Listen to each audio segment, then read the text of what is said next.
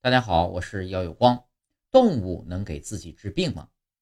人生的病啊，要去医院诊治；动物园中的动物生的病呢，则由兽医为他们治疗。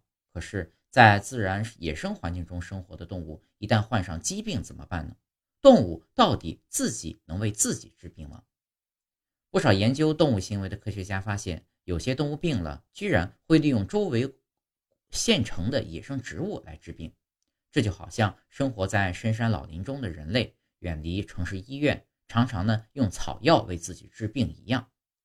比如说，能跑善跳的野兔得了肠炎以后呢，就会寻找干枯的马莲吃，用它来治疗肠炎，疗效还不错。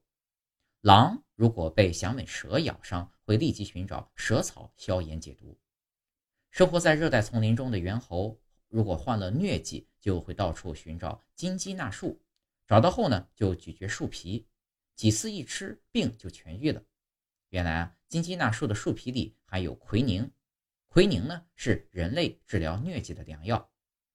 麋鹿在闹腹泻时呢，会去啃食泻呃护树的嫩枝和树皮，因为呢这里面含有鞣酸，具有明显的止泻作用。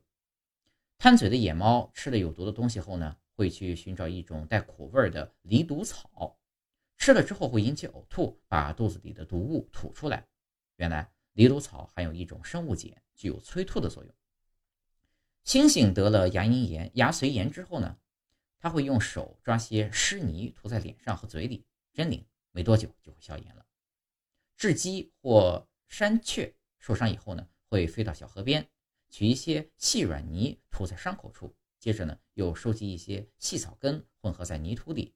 像外科医生做石膏模型一样，把伤口固定起来，不久伤口就能长好。